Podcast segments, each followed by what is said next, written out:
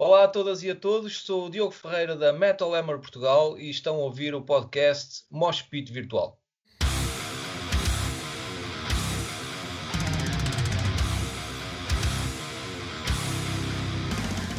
Bom dia, boa tarde, boa noite, queridos e queridas ouvintes aqui do Mosh Pit Virtual, seu podcast favorito de rock e metal da internet.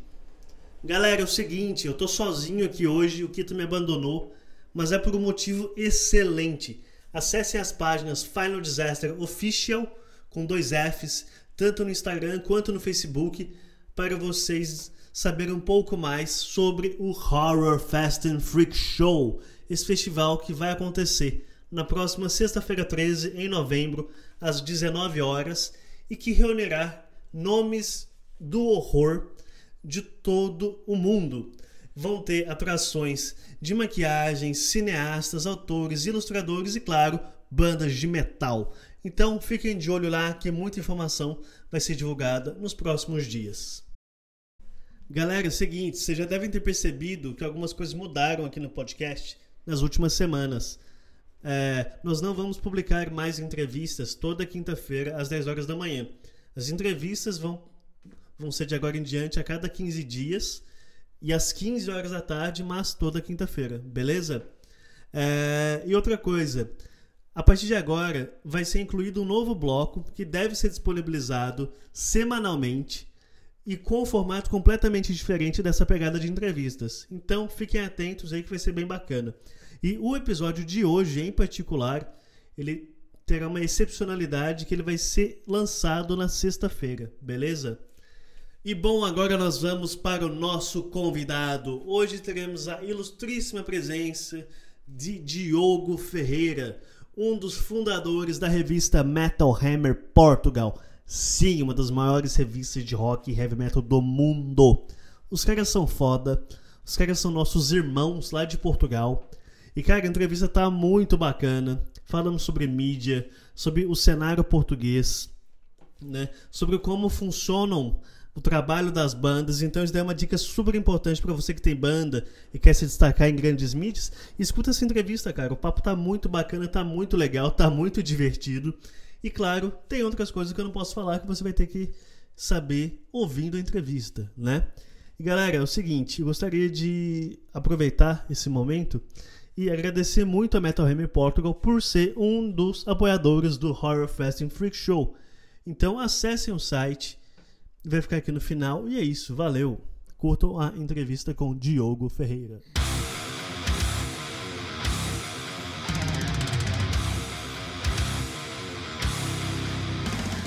Diogo, é um puta prazer ter você aqui conosco no Mosh Pit virtual. E, cara, antes de tudo, eu gostaria de te agradecer por topar fazer essa entrevista. E, cara, como você tá aí em Portugal no meio dessa pandemia, essa loucura toda que está assolando a todos nós neste momento. Olha, eu, eu também agradeço este, este bocadinho contigo e convosco, com, com o povo brasileiro, uh, com quem temos tantas ligações e, e, no metal temos mesmo muitas ligações. Um, eu, eu, neste momento, uh, estou a trabalhar em casa uh, já há uns meses eu, eu, eu, eu já faço isto da minha vida há muitos anos, uh, há, pelo menos metade da minha vida, mas só há poucos meses é que comecei a trabalhar a sério uh, nesta área uh, a tempo inteiro, full time. e foi logo numa altura em que eu estava muito empolgado e hum, foi por volta de fevereiro, portanto não foi assim há, há tanto tempo que larguei o meu trabalho principal para fazer isto, estava empolgado uh, com o verão que aí vinha, com muitos, muitos festivais em Portugal, a receber Emperor, Behemoth, System of a Down, Korn, Amon Amarth, íamos receber essas bandas todas. Estava mesmo muito entusiasmado e de repente surgiu esta pandemia no mundo inteiro e passei dois meses fechado em casa, uh, sem, sem ver os meus amigos, só via o meu pai, a minha mãe e o meu irmão e saía de casa uma vez por semana um, durante 5 ou 10 minutos só para ir comprar tabaco. Uh, ia comprar o tabaco, comprar três maços de tabaco para me dar para uma semana inteira uh, e era em casa que eu estava. Os meus pais uh, disponibilizaram-se para eles irem às compras, uma só pessoa ir às compras e movimentar-se no, nos shoppings. O meu irmão também, o meu irmão é padeiro, trabalha numa padaria, também saiu durante uns tempos para ir trabalhar, agora está em layoff e de férias também.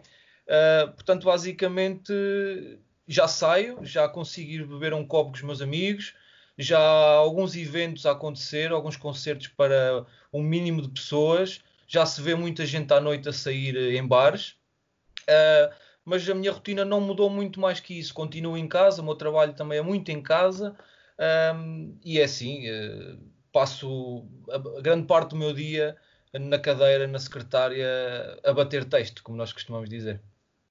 Muito legal, cara. E assim, infelizmente que Portugal já, já, já esteja voltando à normalidade, né? Ou essa nova normalidade com uma coisa que a gente ainda não entende muito, né? E que aqui no Brasil a gente está passando pela mesma situação, né? Em São Paulo eles liberaram agora os bares até meia-noite, então a galera vai poder, acho que tomar alguns copos, beber alguma coisa, mas ainda assim com muito distanciamento é, social e toda essa insegurança ainda sobre o que vai acontecer, né? Mas é a forma que a gente tem que lidar. E, cara, é, vamos falar sobre imprensa agora, né? Porque é um, acho que é uma das coisas principais aqui. E é o seguinte, a Metal Hammer é uma marca clássica e super antiga, né? Já tem um puta nome em todo mundo mas a edição portuguesa é relativamente recente, mas mantém o selo de qualidade da revista. É, como foi que surgiu a ideia de ter essa revista em Portugal e assim, e o que, que motivou de fato a fazer isso acontecer? Foi você e o Joel? Como foi? Um, eu vou tentar ser sucinto porque isto é uma história de muitos anos uh, e de muitas coisas que aconteceram antes mas basicamente eu organizei o meu primeiro concerto e comecei a escrever as minhas primeiras críticas com 15 anos. Eu neste momento tenho 32, portanto é mais de metade da minha vida hum, a fazer isto, não sempre a full time. E o que sucede é que eu, eu entre os 15 e os 20 e muitos, uh, fiz rádio, organizei concertos, escrevi para blogs, até conheci o Joel Costa, que além de ser meu amigo, meu irmão, não de sangue, mas irmão, não é? Sim, sim. Uh, é meu sócio também de negócio. E conheci-o por volta de 2013 e ele já tinha tido uh, algumas webzines, já tinha tido a Versus, que ainda continua com outras pessoas, tinha tido a Infection também, e de repente parou e decidiu criar a Against Magazine por volta de 2013. Isto tudo web, eram webzines lançadas na internet. Foi aí que eu comecei a, a trabalhar com ele, eu como um redator normal, a escrever uh, reviews e fazer algumas entrevistas, até que ele teve um problema de saúde e afastou-se completamente e eu uh, agarrei o, o, comando da, da Against uh, durante uns meses. Não sei se chegou a um ano, provavelmente seis meses. Sucede-se que, passado uns tempos, ele diz-me que está melhor, quer voltar ao ativo e que pretendia escrever algo em português. Estava, ah, porque isto para dizer que tudo o que tínhamos feito tinha sido em inglês. E então ele diz que estava farto de tentar se ingrar no mundo a escrever em inglês, porque há muitos blogs, há muitos países, tudo escreve em inglês, tudo quer ser o dono do mundo. E nós tínhamos que começar, se calhar, a pensar em tentar dominar, entre aspas, não no mau sentido, uh, começar a dominar no nosso país. Então foi quando ele decidiu que queria fazer um website em português dedicado ao leitor português, isto sem nunca pensarmos sequer no, no, no Brasil, porque era uma miragem, o Brasil é gigantesco, e então criámos um website que por acaso fui eu que dei o nome, que era Ultraje, e passado uns meses, ele, que, o Joel, que é um homem muito dinâmico e sempre, sempre cheio de planos, aquela cabeça não para, ele um dia também, passado uma questão de meses, nem meio ano, ele disse-me, pá, temos que fazer uma revista vamos fazer uma revista, vamos arriscar. Já sabemos que custa, não sabemos se temos dinheiro suficiente, se vamos fazer dinheiro suficiente, mas vamos fazê-lo. Portugal sempre teve muitas fanzines nos anos 90, chegou a ter algumas revistas, mas duraram pouco tempo. E só existia, até hoje ainda, a revista Loud, que tem cerca de 20 anos. E então, mais ou menos no momento em que criámos a Ultraje, também houve uma conversa com a Future, que detém a Metal Hammer no, no Reino Unido e nós enviámos o nosso plano financeiro e de marketing, e eles demoraram algum tempo e deram-nos a resposta que o nosso plano não era muito bem definido, mas eles próprios também não tinham um plano muito definido para licenciamentos. Então decidimos arriscar com, com a Ultraje, eu com o meu trabalho principal, o Joel também, uh, e decidimos lançar a revista dois em dois meses. Tivemos boas capas com Rotting Christ, com Moonspell, com Behemoth, com Ghost também. Uh, o sucesso que durante quatro anos o dinheiro que nós fazíamos só dava para pagar a próxima edição. Portanto, nós víamos zero, nem um cêntimo nós víamos. Uh, apesar de termos os nossos empregos, nós lutávamos para que isto fosse o nosso incoming, o nosso salário principal.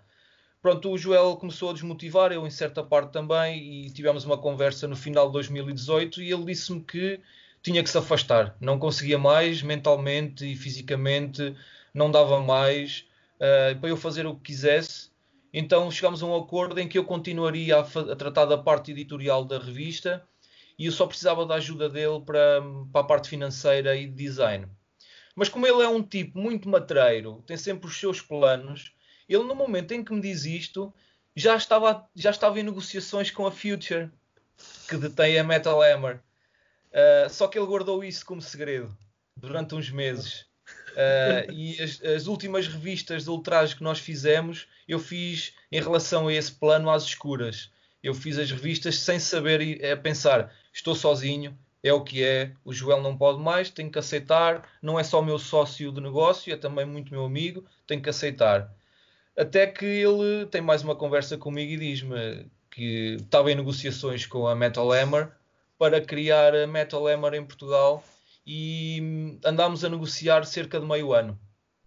Uh, nós que não temos qualquer experiência em advocacia, o Joel fez um excelente trabalho, um excelente trabalho em direito. Ele é que foi basicamente o advogado e passado cerca de seis meses uh, deram-nos o ok. Tínhamos, recebemos o contrato com dezenas e dezenas e dezenas de cláusulas e em maio de 2019 arrancámos com o website, não é revista, é só o website. Arrancámos com, com o website um, e, e, a única grande diferença para a ultraje é que neste momento não há uma revista, mas de resto continuamos a fazer entrevistas em áudio, em vídeo, entrevistas em, em escritas, uh, muitas reviews, notícias a toda a hora e, claro, também podcasts. Portanto, Excelente. Foi, foi, foi, assim que surgiu uma história um bocado longa, mas eh, tinha que ser contada desta forma. Sim, sim. Não, mas assim, é excelente a forma como, como vocês dois sempre tiveram essa visão mais para frente e de fazer uma revista focada para o público, não só de Portugal, mas de todos os países que falam português, né? Assim, acho que nesse caso indiretamente, mas que vocês sempre tiveram uma visão bem expansiva de todo o negócio e finalmente chegando a ter uma licenciada da Metal Hammer que é assim eu acho que é, eu acho que em se tratando de revistas é o ponto máximo que dá para chegar dentro do heavy metal né que a Metal Hammer eu acho que acho que não há nada maior do que a Metal Hammer no mundo né e vocês têm plano de, de de fazer a, é, a, revista física da Metal Hammer Portugal ou vai manter apenas como webzine? Eu antes de responder a isso queria só fazer, uh, falar num ponto que me esqueci e acho que é muito importante nesta conversa que estamos a ter. Uh, houve uma fase que, uh, durante a ultraje em que a revista em Portugal era editada em papel e fizemos uma edição brasileira web a revista, a revista era igual uh, no Brasil como cá, só que cá era papel e no Brasil era web. Um, e nós ainda levámos as coisas um bocadinho mais à frente. Uh, nós não, não lançámos a revista, no, a webzine no Brasil com o português de Portugal. Arranjámos uma brasileira que uh, fez, fez todo o seu trabalho à volta dos textos, transformando uh, a fala do português de Portugal para um, o português do, do Brasil. Uh, aliás, chamava-se mesmo Ultraje Brasil. Uh, ainda há algumas edições. Uh, fizemos uma especial com Ratos de Porão na capa, que eles tinham atuado cá em Portugal, no Vagos Metal Fest, e foi a capa um, de uma das edições. Portanto, acho que foi logo um, um, dos momentos em que nós começámos realmente a criar pontos com o Brasil, com pessoas que escrevem, com pessoas que gostam de, de heavy metal e que escrevem sobre ele. Tanto é que agora na Metal Hammer temos a, a Jéssica Mar uh, e temos também a ti, o Caio, Sim. a escrever para nós. E do feedback que nós temos tido, um, as bandas, quando aparecem nas nossas publicações, as bandas brasileiras, ficam extremamente contentes. Um, e, e, há uma ligação. O Igor Cavalera e o Max Cavalera gostam muito de Portugal. A numa das Nervosa, numa recente entrevista, diz que sente muita falta de, de, de vir tocar a Portugal. Portanto, há uma ligação muito forte entre os dois países devido a tudo e mais alguma coisa, mas neste caso heavy metal, que é o que nós estamos a falar. Quanto à pergunta, agora sim, nós não temos planos de lançar a revista fisicamente. Nós lutamos muito contra, contra a nossa vontade de querer ter uma revista em papel. Uh, é muito difícil, é muito penoso, uh, é muito caro. E, e se há coisas que nós continuamos a, a, a querer e a gostar de ter físico, como vinis, CDs e livros, uh, chegámos a, à conclusão que as pessoas, infelizmente para nós que gostamos de fazer isto, as pessoas leem no, no telemóvel e no tablet e no computador. Portanto, já passámos a fase em que queríamos ter uma revista à força, fizemos-lo. Há muito pouca gente em Portugal que o fez, há muito pouca gente em Portugal que o fez como nós, a verdade seja dita. Um, e agora o que nós queremos é, de facto, utilizar a internet da melhor forma que podemos e estar em todos os espectros possíveis, seja escrito, seja falado, e é isso que estamos a tentar fazer. Sei também que recentemente, e muito devido ao trabalho da advocacia que nós fizemos, a Metal Hammer está no Japão também, uh, licenciou-se recentemente no Japão, e lá é revista física mas nós aqui não temos, não temos intenção de, de criar uma revista. Queremos ter um, um, website muito bem composto com tudo o que é possível, desde o escrito ao áudio. Interessantíssima essa questão, porque com esse avanço da tecnologia e da internet, eu acho que realmente talvez fazer revistas físicas seja lutar contra uma maré que talvez acho que não tenha como vencer.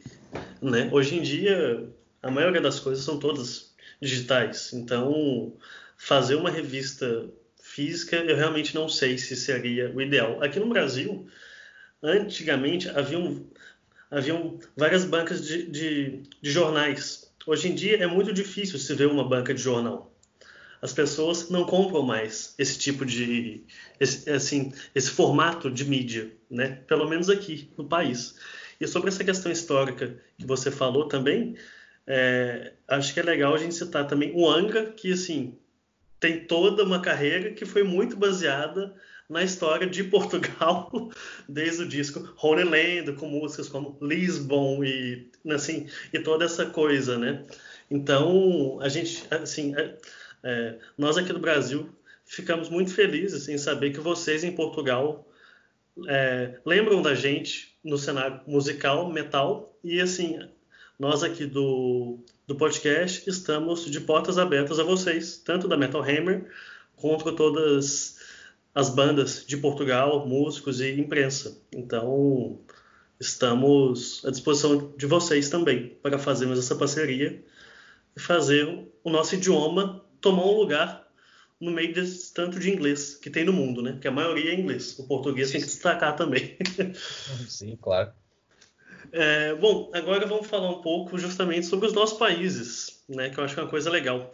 Você conhece alguma banda aqui do Brasil, claro, sem ser o Hats, a Nervosa e o Anga, tem alguma coisa de diferente que você conheça daqui? E você já escutou o, os Mamonas Assassinas? Olha, Mamonas Assassinas foi dos maiores sucessos que Portugal já viu de, de sempre. nos anos 90 foi uma loucura. Uh, eu era muito criança ainda, nos anos 90. Uh, eu nasci em, em 1987, mas lembro-me perfeitamente da loucura que era Mamonas Assassinas. Um, a toda a hora na rádio, a toda a hora na televisão, eles passavam temporadas em Portugal. Toda a gente sabia as músicas do princípio ao fim, sabão cracá, não era assim? Sabão cracá. Isso. Uh, não deixe os cabelos do Exatamente. Uh, eu tinha uma cassete até, uma fita. Uh, mas sim, o Brasil, tirando Sepultura, Nervosa, Ratos de Porão, gosto muito de Crisian. Um, Ouvi-os pela primeira vez em 2003, talvez. Um, o, o, que sucede é que o Brasil é realmente gigantesco uh, e, e, deve, deve, devem haver muitas bandas que, que devem ser estrondosas e que dificilmente saem do país e não, não, nem sempre é por, hum, creio eu, que estou longe, não é? Mas eu creio que nem sempre é por não serem boas ou não serem dedicadas. É que o Brasil é tão grande, há tanto sítio para tocar e tantas pessoas para tocar. Um, que, que, e depois lá está, tem o próprio continente sul-americano que à volta, a Argentina, a Uruguai, não é? Uh, e o, o, Chile, por exemplo, eu acho que o Chile tem um muito bom death metal, um, um underground death metal muito bom no Chile, um, mas antes que me perca no que estava a querer dizer, um, acho que há, há, há uma, gosto muito de, de claustrofobia. Foda. Uh, gosto muito deles. Vi claustrofobia há uns anos no festival muito antigo em Portugal, que é o SWR, em Barroselas. Um, e, e, e, peço perdão por agora não me consegui lembrar de mais, mas não, são tantas. Uh, e já trabalhei com tantas bandas brasileiras que agora fui apanhado um pouco de, desprevenido. Uh, sei também que uh, o Brasil gosta muito de Holocausto Canibal, uma banda portuguesa de death grindcore, e recentemente o Brasil está a ter muito carinho pelos Besta. uma banda que está também a ser muito ligada aos irmãos Cavalera. eles tocaram juntos cá em Portugal e, e, agora recentemente os Besta também vão ser capa de uma webzine, fanzine brasileira. Uh, portanto, e, aliás, de todos os, os, brasileiros que eu já conheci em Portugal, um, há um carinho pelo death metal, mas eu sempre vi muito o Brasil como um país do heavy metal e do power metal. Uh, André Matos, excelente cantor que infelizmente faleceu há poucos anos, um, há poucos meses, um, que estava quase às portas de entrar em Iron Maiden quando Bruce Dickinson saiu.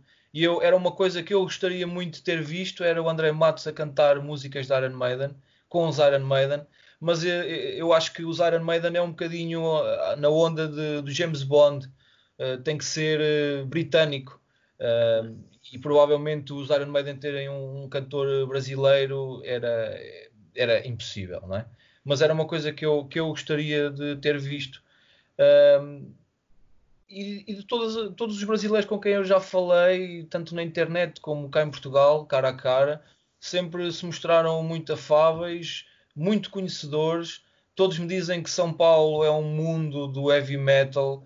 Um, não sei se ainda existe, mas uma conhecida minha brasileira que mora cá em Portugal há muitos anos disse-me uma vez que São Paulo tinha um shopping que era só para o heavy metal. Sim, a Galeria do Rock. São acho que três ou quatro andares só de lojas de heavy metal, CDs, camisetas, merchandise, estúdios de tatuagem. É só de heavy metal. É um shopping enorme.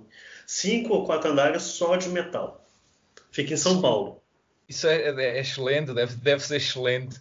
Até porque eu sou um rato costuma-se chamar cá em Portugal os ratos da livra, das bibliotecas. Uh, eu sou um rato das lojas de, de vinis.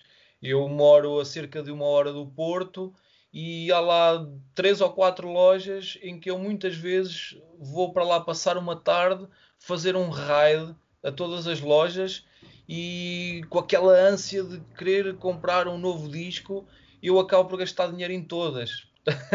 eu, eu entro numa loja o pensamento de eu tenho que gastar dinheiro aqui, eu tenho que comprar aqui alguma coisa. E às vezes vou a 4 e 5 lojas e gasto dinheiro em 4 e 5 lojas. Já não vou ao Porto desde novembro de 2019, porque entretanto pararam os concertos devido a esta pandemia. Mas quando isto estiver tudo muito mais suave, uma das primeiras coisas que eu vou fazer é meter-me no comboio ou meter-me no carro com dois amigos e ir para o Porto uma tarde inteira comprar discos. Isso é uma coisa muito boa, né? Eu acho que assim, essa cultura que nós do heavy metal ainda temos de chegar numa loja, pegar um CD na mão, ver a capa, comprar e chegar em casa e ler o encarte enquanto a gente escuta o álbum, eu acho que assim, eu acho que é uma das eu acho que nós do heavy metal somos uma das últimas gerações a fazer isso, né? Porque a gente ainda se importa em comprar o álbum físico, em ter a versão física, né? E, e claro, e colecionar as bandas.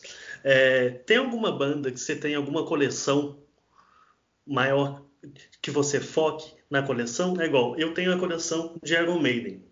Eu sou fanático, qualquer coisa do Iron eu compro. Tem alguma banda que você tem algum apreço maior e que você vive buscando por CDs, por bootlegs e coisas assim? Claro. Um, quando a internet começou a ser em massa, realmente em massa, no início do século XX, com, com, com muitos blogs e muitos, muitos softwares de partilha, como o Kazaa e o Napster, Soulseek, um, eu, eu, eu saquei, encontrei muitas, muitas bootlegs de Metallica. Uh, tinha CDs gravados CDs piratas, muitos, centenas, centenas não, mas dezenas eh, com bootlegs, concertos em todo lado, desde, desde o Brasil, eh, América do Sul até, até a Ásia. eu julgo até que a primeira banda que eu ouvi de heavy metal terá sido Metallica, o álbum Load. Eu devia ter 12 ou 13 anos. Um, e eu cresci numa fase em que nós ligávamos a televisão ou a rádio e só tínhamos duas escolhas. Ou era hip hop ou era new metal.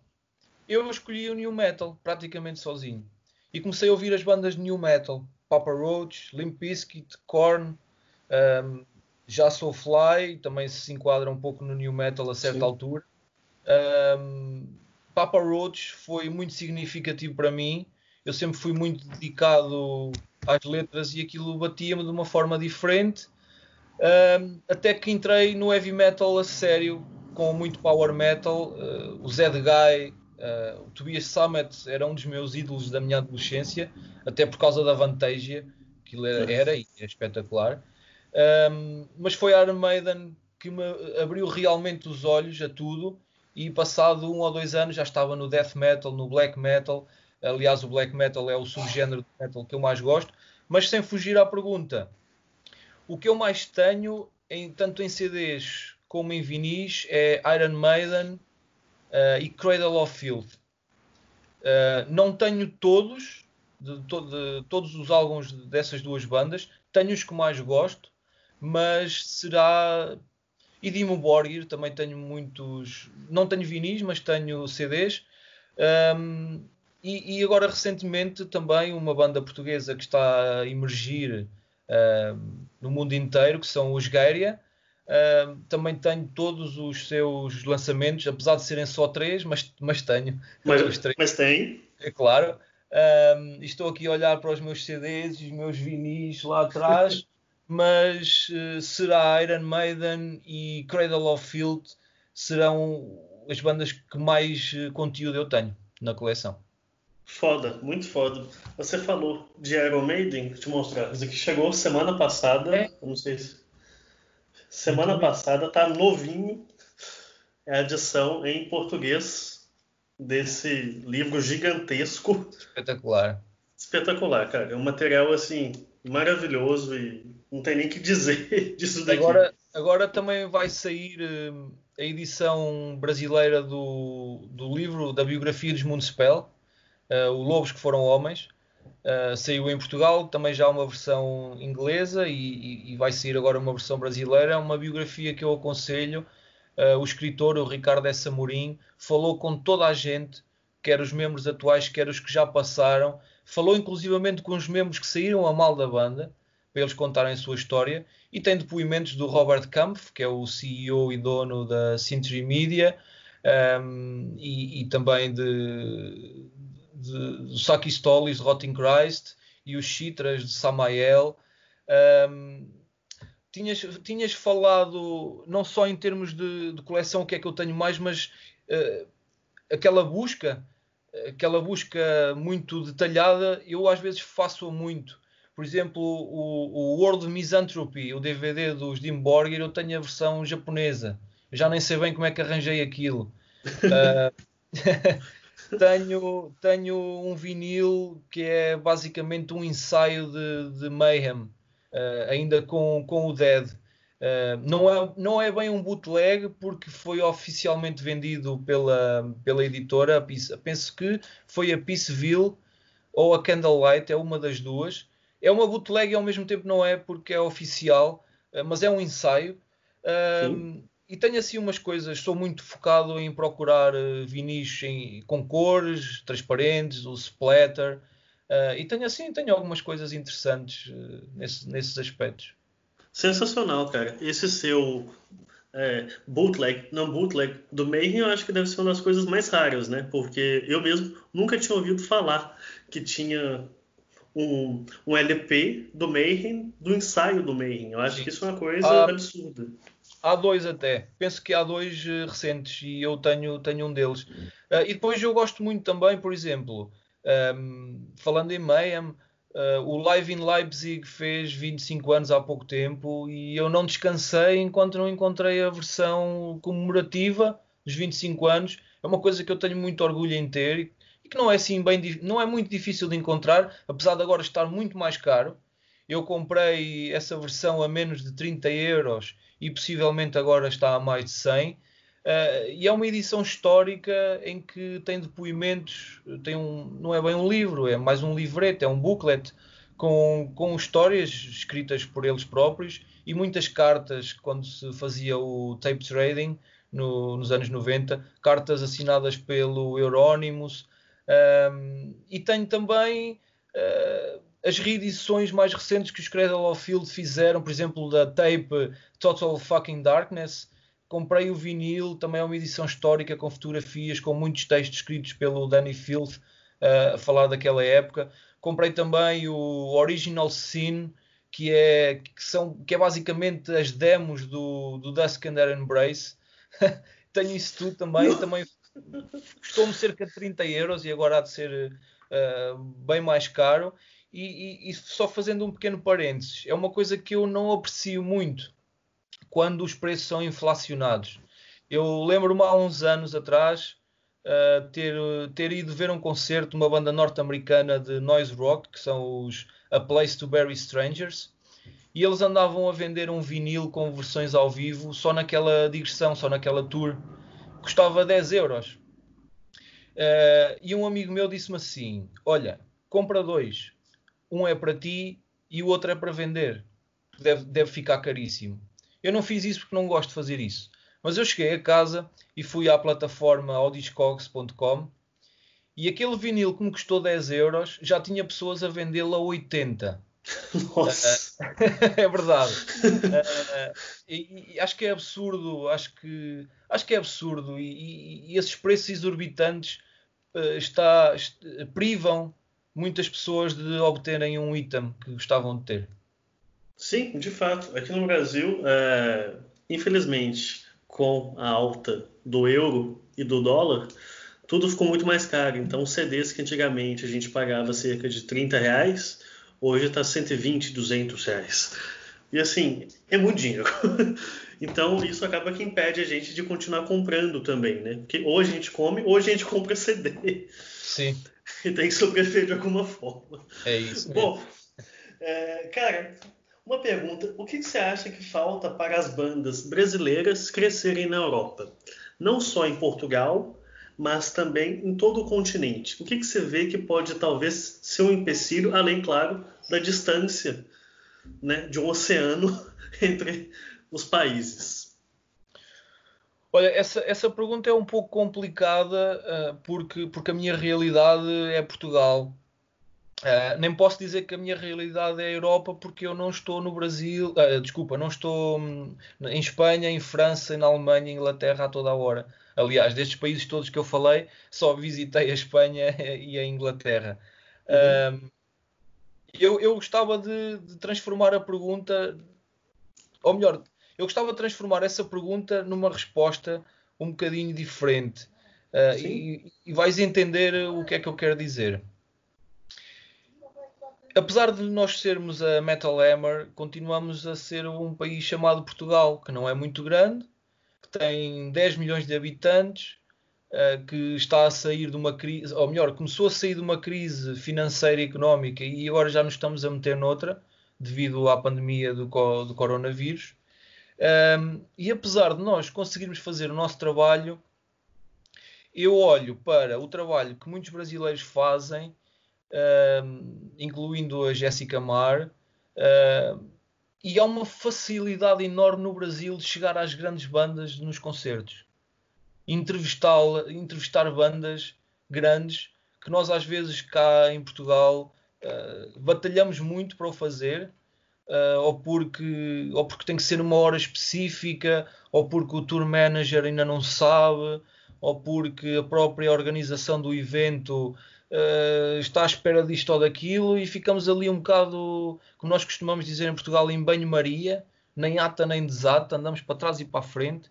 E eu de repente vejo no Brasil bandas como Sabaton, Slayer, etc, etc, a serem entrevistadas facilmente. E isso, isso seria excelente de, de, se viver cá em Portugal. E eu não posso queixar muito, como eu, como editor da Metal Hammer Portugal, tenho muitas mais facilidades do que, do que muita gente. Onde é que eu quero realmente virar a resposta? É, eu acho que as bandas europeias chegam a um país como o Brasil, do outro lado do Atlântico, clima diferente, pessoas diferentes, e eles pensam: eu estou completamente longe de casa, eu aqui posso ser uma pessoa completamente diferente. Vou abraçar esta cultura, vou abraçar este país e vou conhecer tudo e toda a gente o máximo que puder. Enquanto, se calhar, certas bandas alemãs que já vieram muitas vezes a Portugal já não estão tão uh, inclinadas para, para essa abertura, apesar de eu nunca ter tido mais, mais experiências. Aliás, até já tive experiências muito boas uh, como por exemplo há um, muitos anos atrás entrevistar uh, Tiamat e a primeira coisa que o Jonas Edlund me faz é dar-me uma cerveja para a mão. Um, agora recentemente entrevistámos Samael num festival cá em Portugal, o Lauros Nobilis Music, um, e bebemos vinho, uh, comemos pizza. falámos inglês, quem sabia falar francês falou francês e um colega nosso ainda começou a falar italiano para outro. Foi, foi, foi espetacular, tivemos grandes experiências. Um, e depois é, é assim, aquelas pessoas que nós às vezes achamos que, que vamos ter a pior experiência é, é a que melhor temos. Eu, eu, com esta experiência toda que já tenho de 15 anos de, neste tipo de trabalho, eu continuo a, a sentir o nervosinho de, de ir falar com uma estrela, seja por Skype ou seja cara a cara.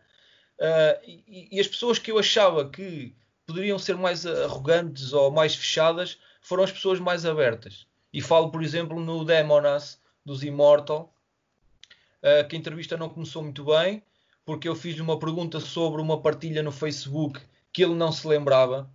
Uh, e começou não a responder torto, mas começou uh, a ficar pé atrás, como quem diz, Sim. estou a dar uma entrevista a alguém que não, que não estou a confiar muito, e aquilo evoluiu, eu deixei isso para trás, e, e, a entrevista começou dessa forma e acabou eu a dizer, olha, eu gostava só de perguntar mais uma coisa, e ele dizer-me, pergunta o que tu quiseres, tens o tempo que tu quiseres.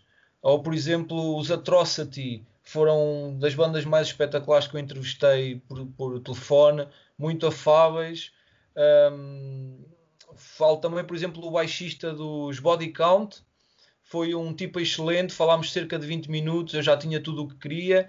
E ele no final ainda me pergunta: Olha, mas tens mais tempo, se quiseres, podes continuar. Um, e o tipo mais porreiro, como vocês dizem, o tipo mais legal, uh, foi talvez o, o Stainthorpe dos My Dying Bride. Uh, um tipo super afável, e com uma fluidez de, de diálogo muito forte. E eu no fim até lhe disse: Olha, ao longo destes anos todos, foste a pessoa mais fácil de entrevistar, em que tinha resposta para tudo, em que conversámos um pouco mais. Um, e também achei piada a última vez que entrevistei o Nergal dos Behemoth, ele dizer que quando se chatear com, com a Polónia, que quer viver para, em Portugal. Um, não, eu, as bandas têm essa tendência a serem sedutoras um, quando uma banda vai a um país, por exemplo, vem a Portugal e somos o melhor público do mundo. Eles dizem isso a toda a gente.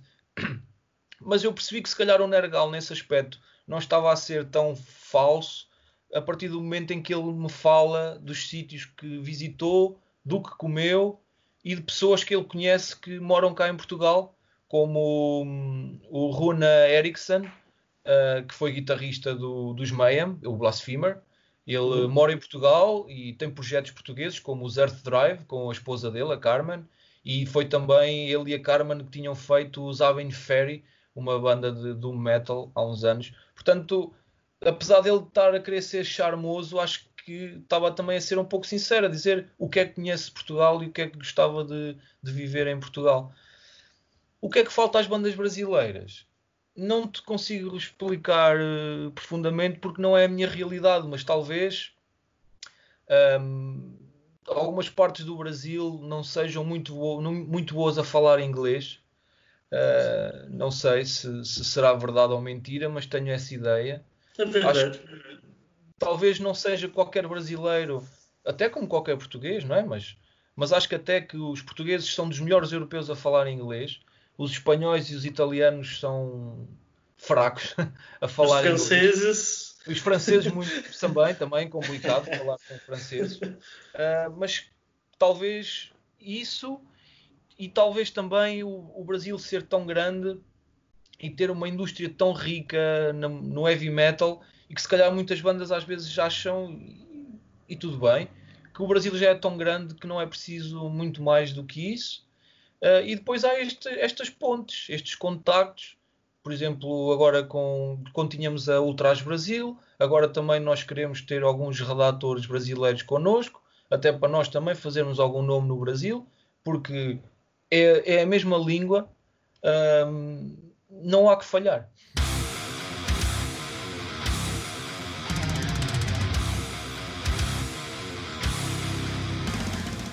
Fala pessoal, e aí, beleza? Aqui Kito Valim do Mosh Pit Virtual.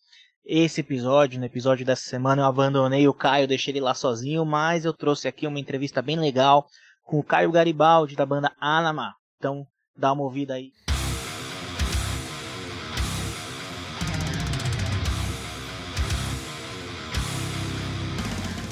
E aí, Caio, beleza? É um prazer ter você aqui no Mosh Pit Virtual, a banda Anama, que é espetacular.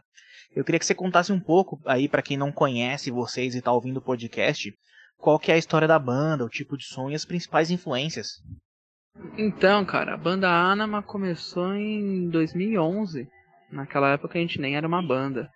Era só um projeto, né, da Bárbara e eu, em que a gente faz, né, a gente compôs algumas músicas e viu no que dava, né? Aí em 2017, mais ou menos, a gente falou, cara, vamos transformar isso numa banda, vamos procurar uma galera para tocar a gente encontrou o Nicolas, a gente falou, porra, legal, então agora a banda Anima é uma banda, efetivamente. A gente lançou o primeiro CD, né, com nove músicas, que eram músicas dessa, dessa leva ainda de quando a gente era um projeto, né. Nove músicas ainda das composições antigas, digamos assim. E agora com o segundo material a gente já está com, com a participação, né, full time do Nicolas enquanto baterista mesmo, né, enquanto compositor também, que ele participou é, ativamente da, do processo de composição da, das músicas, de, de alteração de riffs, etc., para conseguir chegar no, no, no, no, nos sons né, que, que, que, são agora a, a cara desse, desse, novo, desse novo trabalho. Né. Com relação ao som da banda, a gente faz um metal experimental, eu acho. É quase que um prog, mas ele tem bastante influência de, de, de metal sinfônico, de avant-garde, né, progressivo é, gothic metal, ele tem influência de várias coisas desse tipo.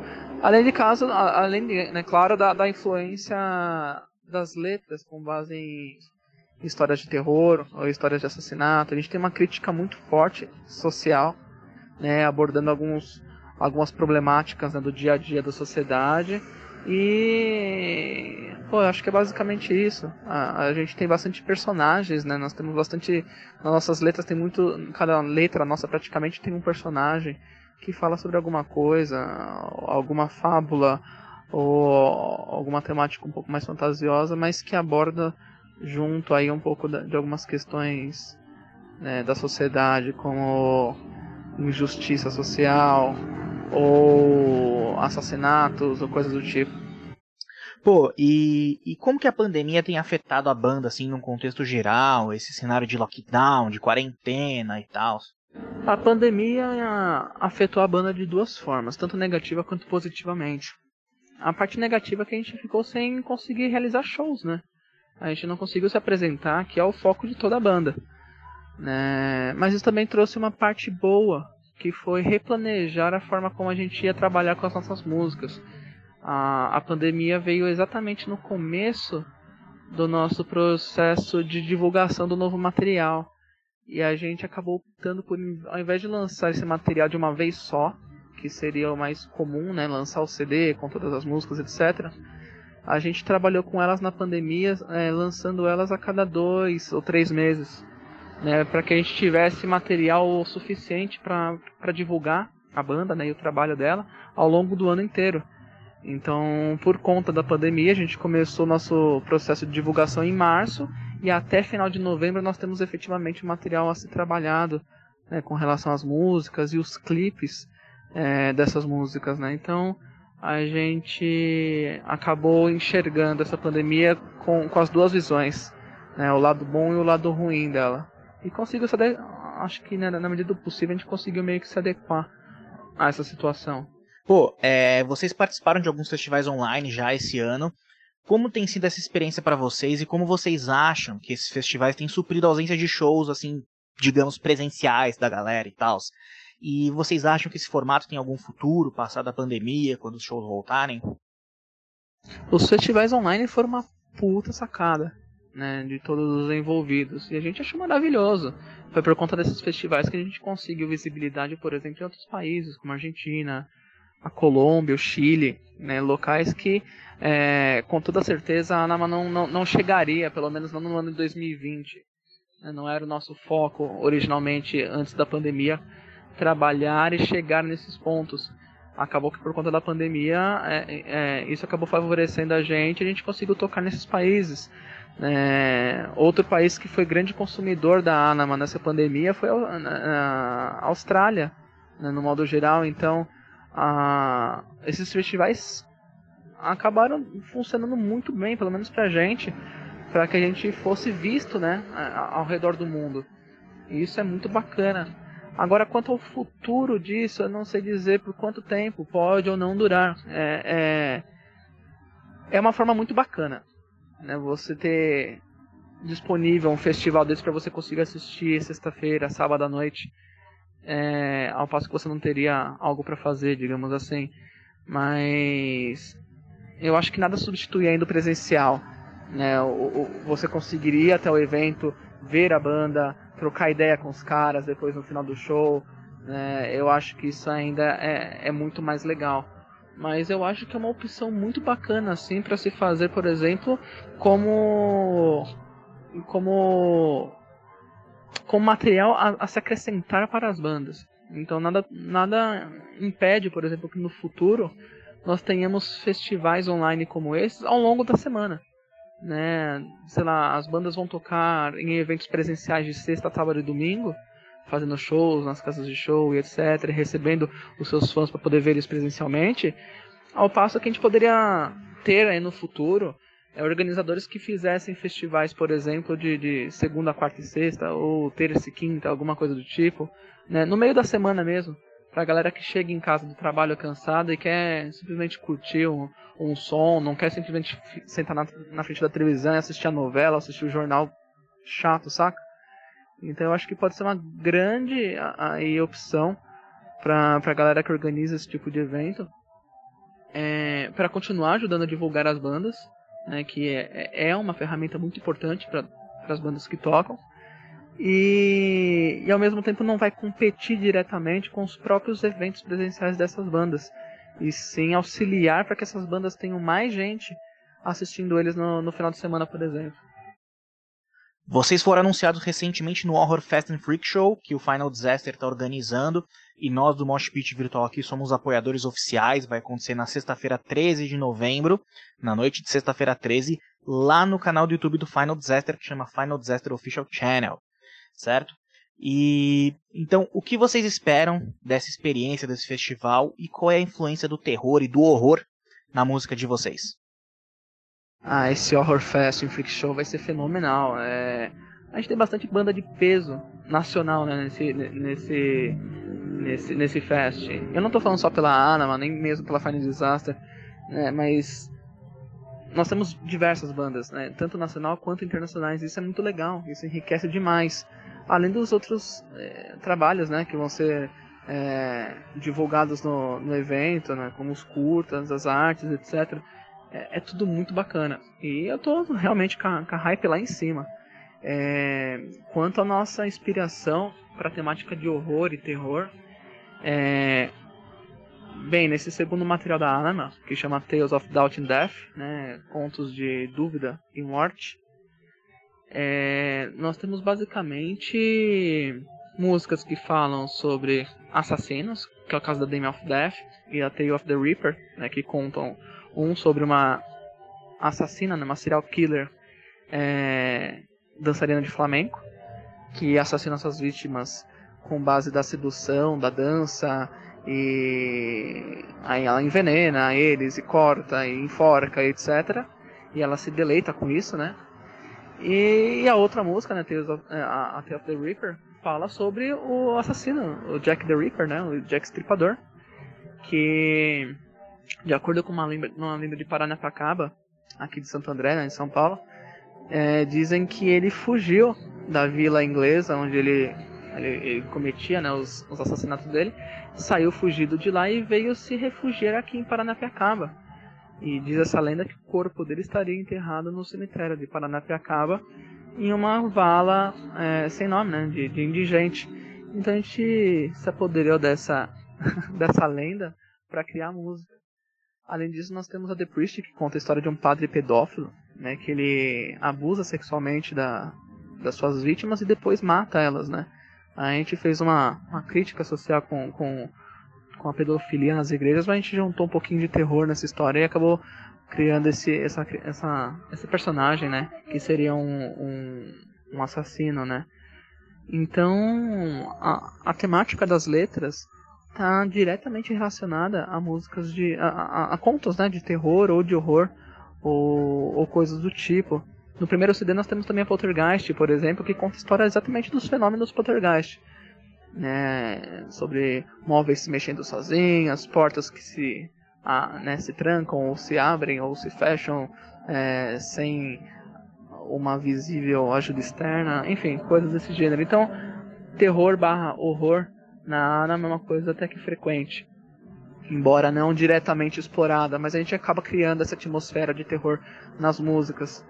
Então, eu tô com a hype bem grande, eu tô super ansioso para ver o festival, ver o que, que vai dar, ler os comentários e fazer uma bagunça com todo mundo. Pô, Caio, muito obrigado pela entrevista. É um prazer de verdade ter você aqui no Mosh Pit Virtual. Foi muito legal. Eu queria pedir para você deixar aí os contatos, as redes sociais, os canais para entrar em contato, para ouvir a banda, quem tiver interessado. Manda aí. Ah, cara, só tenho que agradecer vocês pela entrevista, agradecer ao Quito pela, pelo convite, né, para o festival. Ah, curto muito a Final Disaster, sou fã pra porra. E para quem quiser conhecer o material da Anima, só procurar no, no Insta, no Facebook, no YouTube, só procurar como Anima Official com dois Fs, né, em todas essas plataformas, no Deezer, no Spotify, é, enfim, todos os, os veículos de, de, musicais e visuais vocês podem encontrar a gente. E é isso aí, cara. Grande abraço. E a gente se vê nesse fest e eu tô super ansioso. Valeu.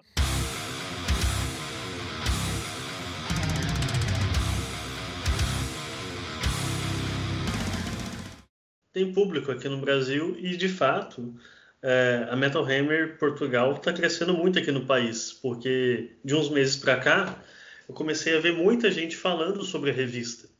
Tanto é que quando eu estava conversando com o Kito, que é daqui do Mosh Pit Virtual, a gente falou, cara, tem que entrevistar o Diogo. a gente tem que chamar ele para cá, porque assim, a revista está crescendo aqui no Brasil, as pessoas querem ouvir sobre a Metal Hammer aqui no Brasil, né? Então, aqui estamos. a verdade é que a, a, a maioria do, dos likes que nós temos na nossa página são portugueses, mas temos angariado muitos brasileiros Uh, e, e as maiores reações em comentários até são de brasileiros, né? são de portugueses. Agora, recentemente, o Hetfield, James Hetfield de Metallica fez 57 anos e eu, eu traduzi. Isto é uma coisa que nós também podemos fazer da Metal Hammer, UK, do Reino Unido, que é traduzir alguns artigos. E então eu traduzi um artigo do, do Jerry Cantrell, dos Alice in Chains, a falar do James Hetfield. E ele diz que para ele é o maior frontman do metal, é o padrinho. Eu fiz esse artigo e já estamos quase, neste momento que estamos a falar, já passou quase uma semana e os brasileiros continuam a discutir naquela partilha. se, é o, se é o Bruce, se é o Lemmy, se, se é o Rob Alford. E eles continuam a discutir, aquilo já passou os mil likes e a esmagadora maioria de, dos comentários são brasileiros a discutir sobre aquilo. E eu fiquei, bem, se calhar não era preciso tanta discussão, mas ok, ótimo, excelente. Eu acho que esse debate vai continuar por mais algumas semanas, tá? Pelo que eu conheço de brasileiro, sendo um brasileiro, eu acho que esse debate ainda vai continuar. Mas eu já aviso que eu sou Tim Bruce Dixon, sempre é o maior frontman da história. Eu também, eu também, eu também. eu, acho que, eu, acho, eu acho que houve dois fatores para, para essa discussão. A primeira é que as pessoas não viram que aquilo era um amigo a falar do outro. Era o Cantrell amigo e guitarrista, a falar do Hetfield, amigo e guitarrista também. Sim, justamente. E por outro lado, foi o título que nós usamos, que é Jerry Cantrell diz que Hetfield é o maior frontman do metal e nós não vamos discordar. Obviamente que o Hetfield para mim não é o maior frontman e eu iria discordar daquilo, mas, mas nós tínhamos também que seguir o, o, o título original Sim. em inglês e, e às vezes é preciso assim é um termo que se calhar vocês não usam, mas é preciso umas fogachadas, é preciso porrada, entre aspas, para as coisas crescerem. E já estamos, passámos quase uma semana e continuam a discutir aquele, aquela partilha. E funcionou. Eu acho que nessa coisa de imprensa é muito necessário, é necessário ter esse jogo de cintura para se adaptar, né? E muitas vezes a gente que trabalha com isso, a gente precisa falar algumas coisas para poder criar talvez uma discussão claro. para gerar atenção para a página, né? Isso é essencial. É, bom, agora vamos para o cenário português, né? Que a gente está bem curioso, eu estou muito curioso sobre isso. É, quais são as maiores falhas e qualidades da cena portuguesa e como que é a cena de metal em Portugal? Olha, eu não sei se o público português vai ouvir este podcast ou não, e eu poderei ser um bocadinho agressivo, uh, mas não é nada que quem me conhece já não saiba. Inclusivamente no tempo da Ultraje já fizemos podcasts a falar sobre isso. E eu vou falar em palavra ego. Uh, e se calhar muitas pessoas vão me ouvir a dizer isto e vão dizer: Olha, fala o roto do descozido, como nós costumamos dizer. Está ele ali a falar de egos e ele também é um egocêntrico de todo o tamanho. Eu não sou egocêntrico, ou melhor, eu sou muito amigo do meu amigo e sou muito egocêntrico no meu trabalho. Eu acho que o meu trabalho é melhor que o dos outros, eu tenho que lutar por isso e tenho que provar que o meu trabalho é melhor que os outros. Mas hum, na imprensa não, não há picardias. Uh, não há. Já poderei ter tido uma ou outra, quando tentaram ofender o meu trabalho, mas tento não entrar por aí. Mas acho que um dos grandes problemas do, do metal português neste momento é as picardias, as discussões e os egos nas redes sociais. Há muita discussão que não era preciso existir. E depois falamos em união da boca para fora, uh, porque é bonito. E, e, mas a realidade muitas vezes é a contrária. Não há união. Ou há união entre pequenos grupos que estão para lixar outros. Uh, e por mais incrível que pareça, um dos, dos ambientes mais agressivos é o black metal, não é? Por tudo aquilo que nós sabemos que aconteceu na Noruega. E onde não há picardias em Portugal é no black metal. Os dois maiores focos de black metal em Portugal é Porto e Lisboa, e de, com sonoridades que se distinguem. Um, e no entanto, aliás, para explicar isso, o, o black metal do Porto é mais mórbido, até se calhar um bocadinho mais gótico uh, em certos aspectos, e o black metal de Lisboa é mais bruto, com mais punk. Uh, e no entanto, as bandas do norte e do sul interagem lindamente. Um, às vezes até a trocarem músicos uns com os outros. E depois nas cenas thrash metal, que devia ser a grande união, porque o thrash metal é interventivo, uh, há muitas picardias, umas que eu não compreendo, outras que eu não quero saber. Um, e não é só na internet, às vezes há picardias em festivais mesmo. Uh, já, já conheço histórias de que chegou-se a vias de facto pancada mesmo. Uh, é o que é, não me meto nisso. O meu trabalho é informar.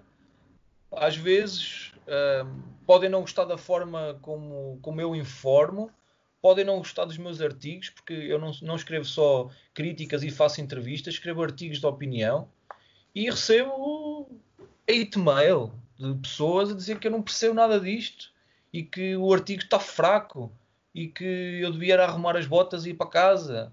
Qualquer coisa assim, ok, tudo bem. É a opinião das pessoas, mas sou eu que estou a escrever aquilo, é a minha opinião e eu estou nesta posição. As outras pessoas não.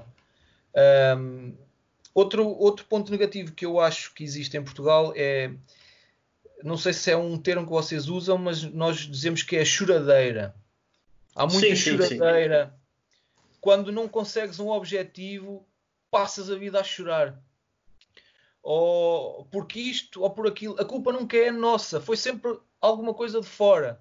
Ou foi a editora, ou foi o organizador do evento, ou foi o guitarrista que chateou e foi embora. A culpa nunca é nossa, é sempre de alguém de fora e depois parece que andamos sempre a vangloriar-nos de coisas que fizemos há não sei quantos anos. Faz hoje dois anos que toquei não sei aonde, Ninguém quer saber, a realidade é essa. Só tu é que queres saber, porque tu tocaste ali. Já ninguém se lembra. Eu, eu contra mim falo, às vezes, eu fiz coisas na minha vida, até na ultraje, em que às vezes aparece-me nas memórias do Facebook e eu partilho aquilo porque aconteceu. Uma capa com Behemoth, por exemplo. Mas ninguém quer saber. Aquilo é, é sou eu. Só eu Sim. é que quero saber. Mais ninguém quer. É, é por isso até que eu, quando digo aos meus colaboradores da Metal Hammer Portugal quando fazem entrevistas, digo-lhes sempre: não perguntem como é que eles se formaram, não perguntem como é que eles compuseram, a não ser que seja uma coisa mesmo espetacular. Não perguntem se a, se a composição é democrática ou ditatorial. Não façam essas perguntas, porque ninguém quer saber e as bandas detestam responder a esse tipo de perguntas. Façam perguntas fora da caixa. Perguntas que as bandas nunca responderam ou que não estão habituadas a responder por exemplo, agora vou ter recentemente uma entrevista com, com o Barney Greenway dos Napalm Death e eu tenho duas perguntas sobre o álbum e outras sobre as visões políticas dele e a visão do mundo. E eu, eu, eu vou, ter, vou ter que ter muito cuidado. Eu, quando começar a, a, entrevista, vou ter que lhe dizer: Olha, eu tenho duas perguntas sobre o álbum, mas o resto é sobre outras coisas. Porquê? Eu, por exemplo, quando entrevistei o Thomas Saukonen do, do Wolfart, eu percebi que ele não estava muito interessado em falar do álbum, dos processos, como é que foi isto, como é que foi aquilo. Mas quando começávamos a falar da terra dele, da vila dele lá na Finlândia e da guerra de inverno, que era sobre o que o álbum falava, ele tornou-se outra pessoa. Ele começou a falar daquilo de uma forma muito mais aberta. E acho que quem entrevista tem que perceber o que, é que, o que é que está a perguntar e como é que o outro lado está a reagir. Quanto às coisas boas em Portugal, se por um lado há muitos egos e muitas discussões, por outro lado também há fações muito unidas e que se toda a gente se ajuda uns aos outros, seja de que forma for, seja hum, a partilhar uh, vídeos, seja a dizer, olha, esta banda nossa amiga tem um novo álbum, comprem isto, vão aos concertos deles. Um, mas, mas, mas há poucas bandas a saírem a sério de Portugal e apesar de eu, de eu concordar com aquilo que disse atrás, de somos portugueses e pequeninos, por outro lado acho que muitas vezes é culpa das próprias bandas, por várias razões. Uma é, é o mal de todos, que é não conseguir fazer vida disto e têm os seus empregos, e para irem numa digressão europeia de duas semanas ou têm que estar de férias ou, ou pedir hum, licença sem vencimento, o que é complicado. Uh, e por outro é, é a dita choradeira. As coisas correm mal e a culpa é sempre dos outros. Tu tens poucos, um, poucas bandas a sair de Portugal com alguma relevância. Municipal, obviamente. Logo em 95 eles já andavam em tour com os Morbid Angel uh, pela Europa e tinham um contrato com a Century Media. E depois demoraste muitos anos a ter outra vez bandas a saírem de, de, do país. Uh, e, e, essas bandas que saíram do país, deve-se a elas, ao trabalho delas, à visão delas. Há muita pouca visão em muitas bandas portuguesas. E, e, e por coincidência ou não, todas as bandas que saíram de Portugal a sério são as que eu acho que têm maior visão. Falo, por exemplo, de Serrabulho, que é uma banda cómica party grindcore que, que vai muito lá fora são muito queridos uh, na República Checa, na Alemanha, em Espanha. Tiveste também, por exemplo, os Analepsy, uma banda de slam, death metal, técnico por aí, que também teve umas saídas, inclusive já foi ao Japão. Eles agora estão a passar por um mau bocado com, com a formação instável, mas também uns putos miúdos mesmo, de 20 e poucos anos, tiveram uma visão, bons músicos e mandaram-se como, como puderam. Um, no black metal terás Corpus Christi, que tiveram algum hype na Alemanha durante um tempo. Holocausto Canibal, que já correu o mundo todo. Brasil, Estados Unidos, têm tours. Eh, aliás, eu hoje, por coincidência, até estou com uma t-shirt de Holocausto Canibal. Sim. Uh, e agora, recentemente, a, grande explosão, que tem cerca de 4, 5 anos, que são os Gairia, que vão naquela onda de black metal existencialista, no, na onda de uns Blaze of Perdition, no Arakiri for the Sky, no Menorian, Imperium Decadence, uh, aquelas bandas de black metal contemporâneo que já não é só caos e destruição e ódio, é falar da condição humana, da nossa condição humana, procurar um novo homem dentro de nós, mesmo que esse caminho seja negro e obscuro e tortuoso, uh, e estão também naquela estética do, da, da cabeça encapuçada. Uhum. Uh, tem um tem um tem a cara tapada com, com um símbolo uh, e entram muito nessa estética. E, são, e é essa banda também de miúdos com menos de 30 anos que já lançaram dois álbuns e um EP.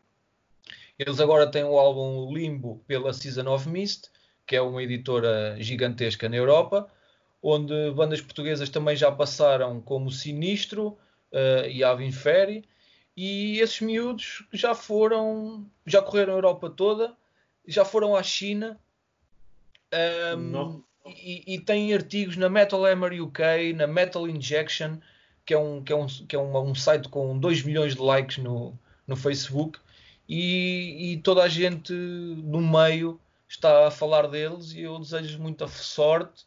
Conheço o mentor da banda desde sempre que ele começou aquilo, sei o que é que ele passou e, e, e, sei o que é aquilo, a visão dele, conheço a visão dele, e depois comparo o Gairia ao resto. E o resto que fica para trás não pode sentir inveja de Gairia, porque os Gairia fizeram muito mais do que os restantes, assim como os Municipal há 25 anos decidiram ir numa carrinha pela Europa fora a passar fome, em que o tour manager dos Morbid Angel nem os deixava comer o catering da, da digressão. O catering era pós Morbid Angel e acabou. Um, e, e, a percentagem que os, que, que os Municipal deveriam receber na estrada para irem comendo foi roubada pelo tour manager dos Morbid Angel e eles novinhos ainda com 20 e poucos anos nem sabiam que isso existia, que essa percentagem existia e os Municipal passaram fome durante semanas seguidas e isso distingue os Municipal de todo o resto. Portanto, quem ficar com inveja não pode, porque o que muitos, a visão de uns é, é o falhanço de outros. E os sacrifícios de uns é as regalias de outros. E obviamente que os Gária, julgo eu, não passam fome na estrada uh, e agora a internet é completamente diferente. Os Municipal escreviam cartas para a Osmose Productions e, e, e contactavam com o Varg Virkanes de, de Burzum uh, e eram coisas e, e trocavam cassetes e eram coisas que demoravam meses, semanas, meses. E agora tu com a internet uh, escreves um e-mail e mandas o, a, a, tua demo para 100 editoras. Mas o que eu quero dizer é, obviamente, acho que os Gaia não passam fome e as condições hoje em dia são muito melhores que uma carrinha toda partida há 25 anos, mas tiveram uma visão no século XXI que o resto não está a ter. Eu gostava que houvesse maior visão e que houvesse menos choradeira, mas é o que é. Eu próprio, dentro da indústria da, da, da escrita, uh, da imprensa, também vejo alguma choradeira, mas e sei que muita gente acha que temos padrinhos e que temos contactos. Temos, agora temos contactos. Nunca tivemos padrinhos, mas agora temos contactos, mas fizemos por isso.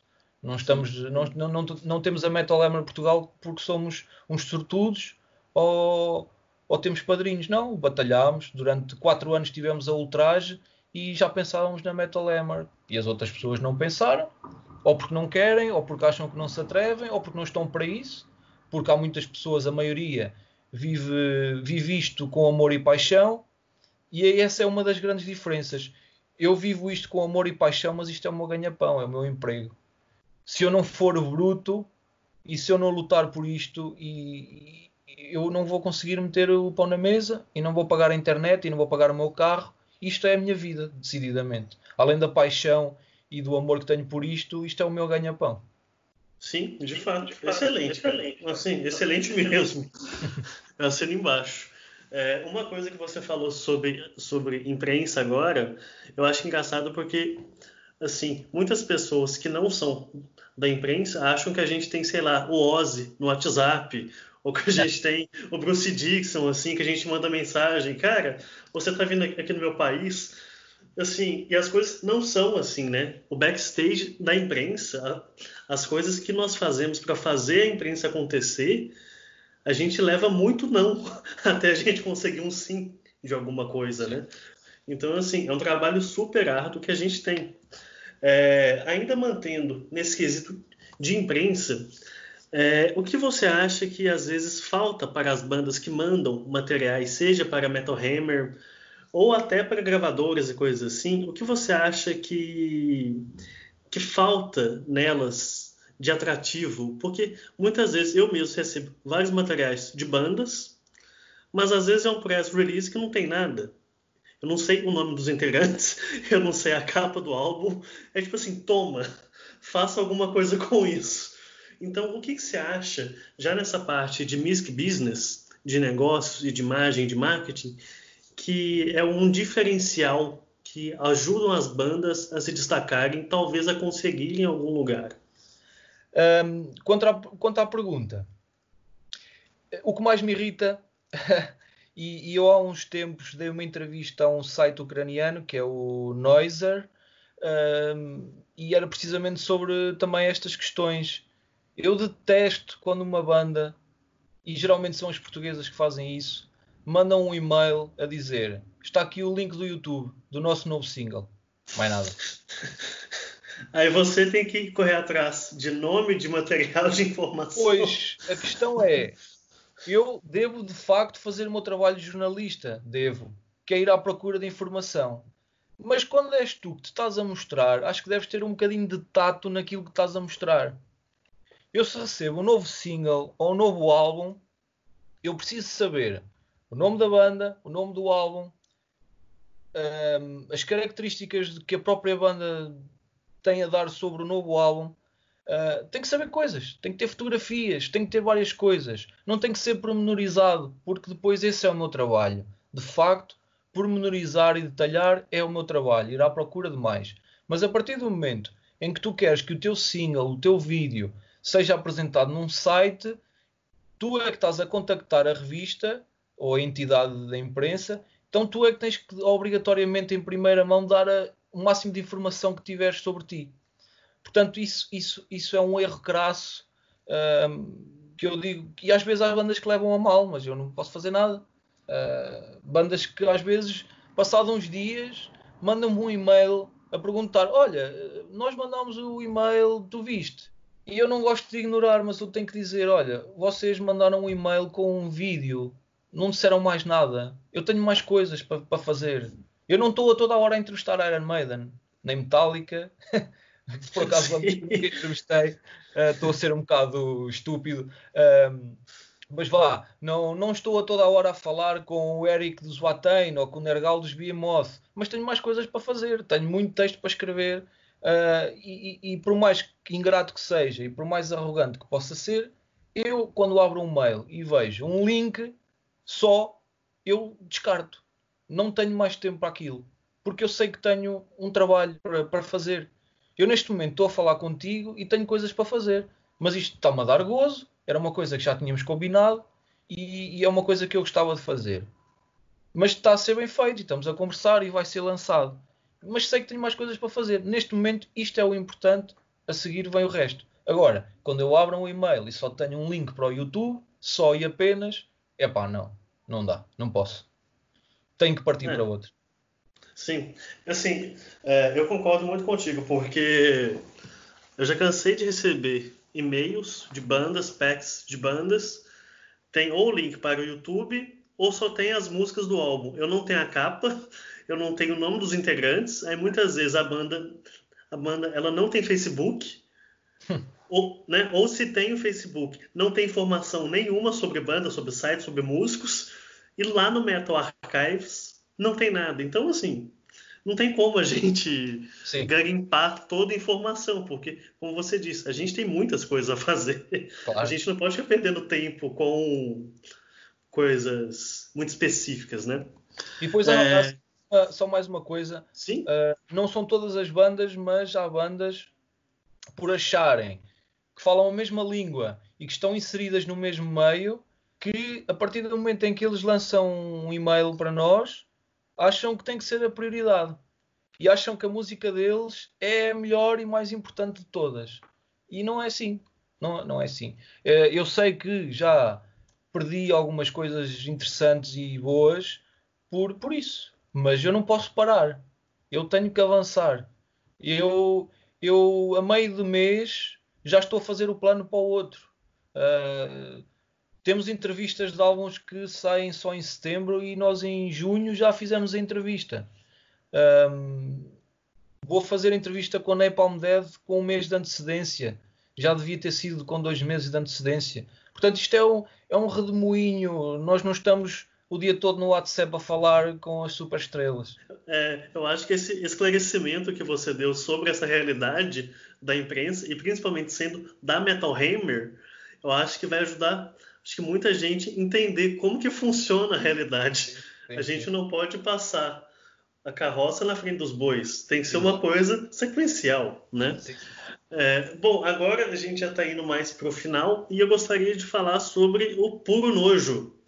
Ah, Puro Nojo. Que é a sua banda, é a sua banda, né? Até ouvintes nossos, o Diogo tem uma banda chamada Pro Nojo, escutem que é fodástica. Lá no YouTube vocês conseguem ver algumas coisas, mas vamos deixar ele falar com a gente sobre a banda. Então, conta aí pra gente, cara, o som de vocês, as influências, como é que estão, conta aí.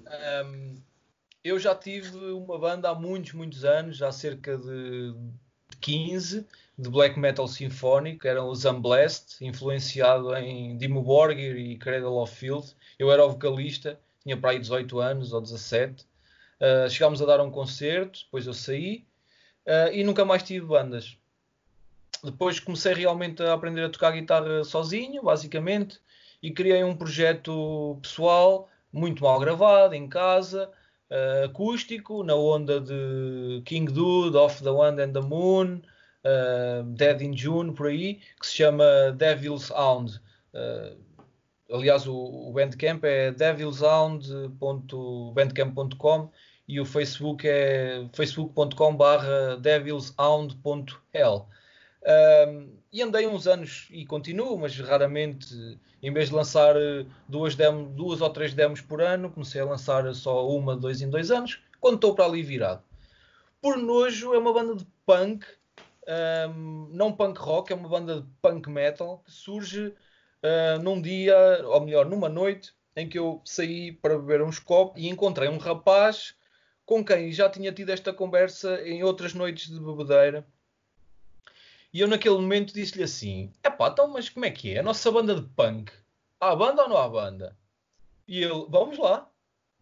E eu, então, mas eu toco guitarra, tu és vocalista, temos que arranjar mais pessoas. Estava lá um grande, meu, um grande amigo meu que também toca guitarra, que é o Pedro Almeida, e eu, eu trato por Almeida. Eu disse: Almeida, olha, estás na nossa banda. Nunca tocaste punk, já tocaste metal, já tocaste reggae e agora vais tocar punk.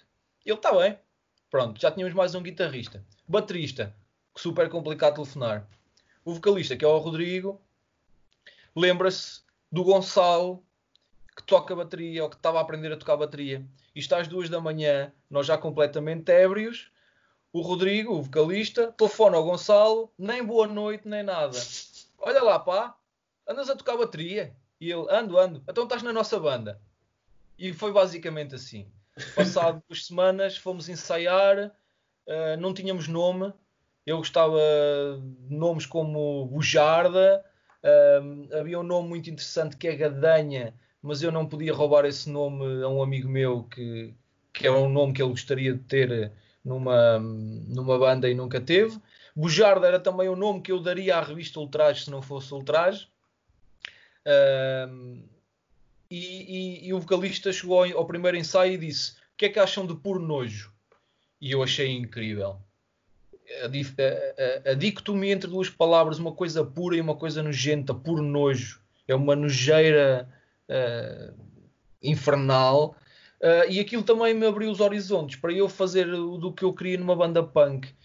Nós somos todos por nojo. Aliás, o, o, o, o manifesto da banda muito curto que está no Facebook foi eu que escrevi, em que eu escrevo coisas como uh, somos contra o que se está a passar na China, mas calçamos Adidas custam 100 euros. Somos contra o capitalismo, mas estamos a escrever isto num iPhone. Uh, queremos salvar o mundo, mas até para ir cagar usamos o carro. Coisas assim.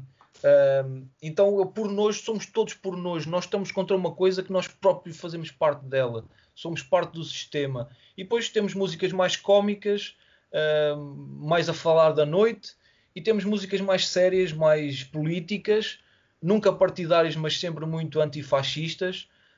Um, temos algumas músicas assim. Um, as influências, o vocalista influencia-se João Gordo, é a maior influência dele e Ratos do Porão é a banda preferida dele. O Rodrigo é também um gajo muito grande e forte, uh, como o João Gordo. Uh, as minhas influências enquanto guitarrista, diria que é um, Minor Threat, diria que é as minhas maiores influências enquanto guitarrista. Já o outro guitarrista, um, como nunca tocou punk e não é muito dado ao punk hardcore, um, é muito mais sepultura, muito ratos de porão também e muito nail bomb.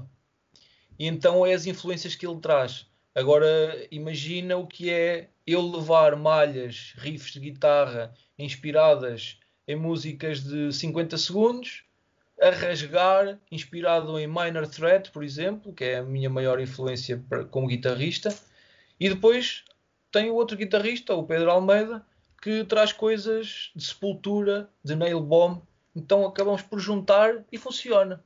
Por incrível que pareça, funciona. Um, não temos nada oficialmente gravado, temos uns ensaios no YouTube, temos dois concertos no, no Facebook, só demos dois concertos, formámos, formámos no verão de 2019 e até dezembro fizemos 13 músicas. Demos o primeiro concerto em fevereiro, no início de fevereiro, e logo na semana a seguir fomos, demos o primeiro concerto em Aveiro, que é a minha cidade natal, e logo no fim de semana a seguir fomos à Covilhã, que é uma cidade montanhosa, a duas horas e tal de, de Aveiro e do Porto, que fica no interior. Uh, estávamos em força, já tínhamos concertos marcados para ir a Castelo Branco, que é também uma cidade do interior. Já tínhamos mais um concerto em Aveiro, íamos nos mandar para o Porto, estávamos à procura de concertos em Lisboa, estávamos a ter bom feedback e de repente veio o Covid-19, a pandemia, parou tudo. Só passado dois meses é que voltámos a ensaiar, estamos a compor músicas novas uh, e não creio que até ao fim do ano, até ao fim do ano demos concertos, mas espero que em 2021 isso aconteça. Estamos agora num problema, não sabemos bem se vamos ficar sem vocalista ou não.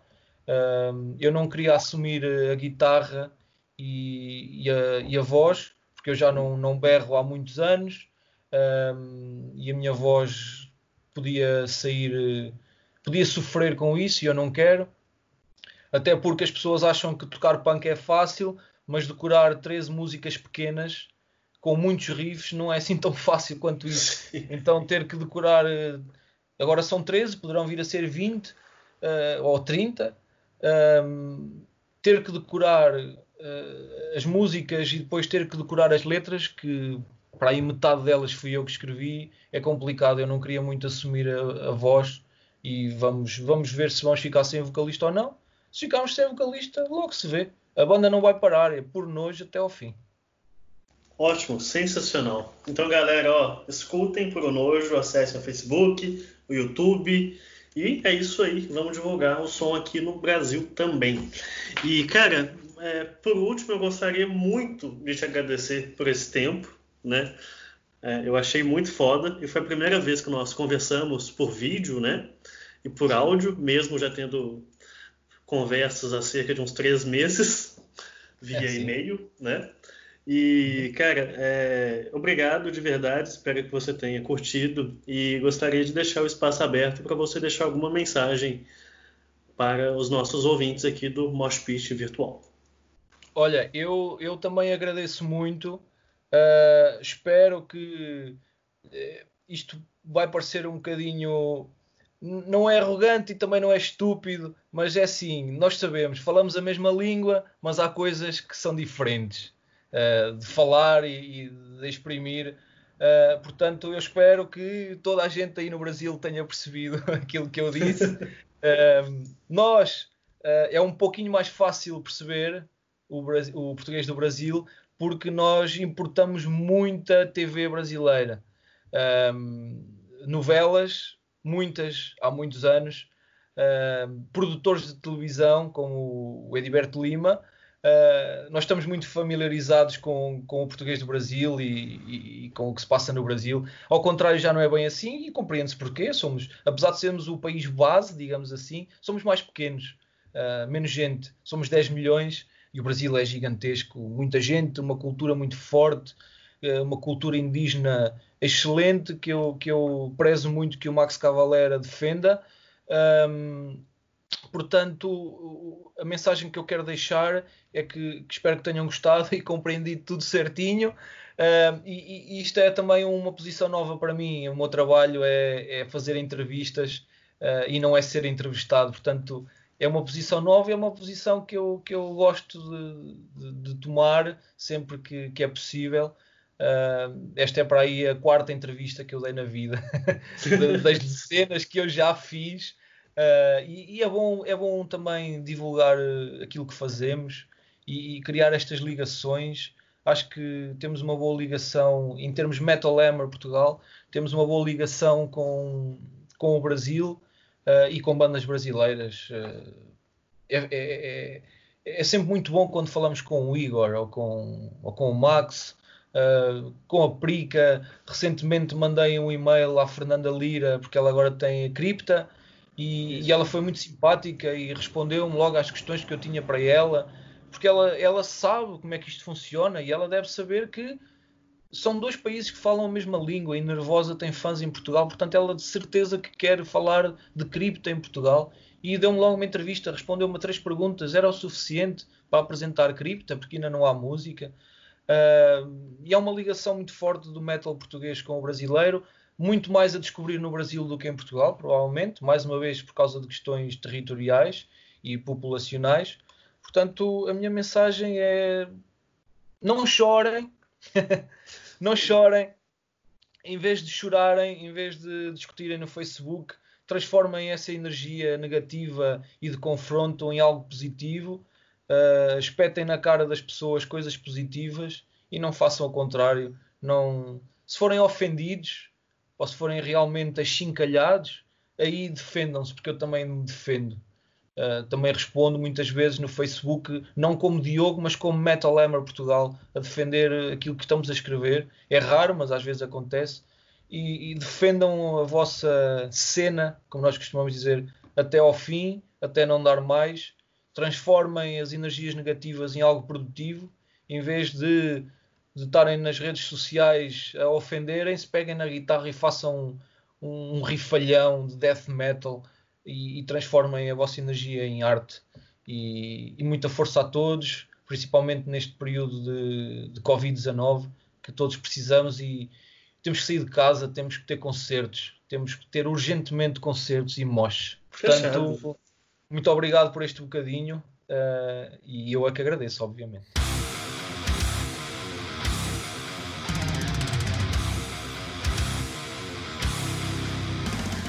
Galera, muitíssimo obrigado pela presença de vocês aqui nesse episódio, que foi um episódio diferente, mas muito legal, muito importante pra gente, assim como todos os episódios.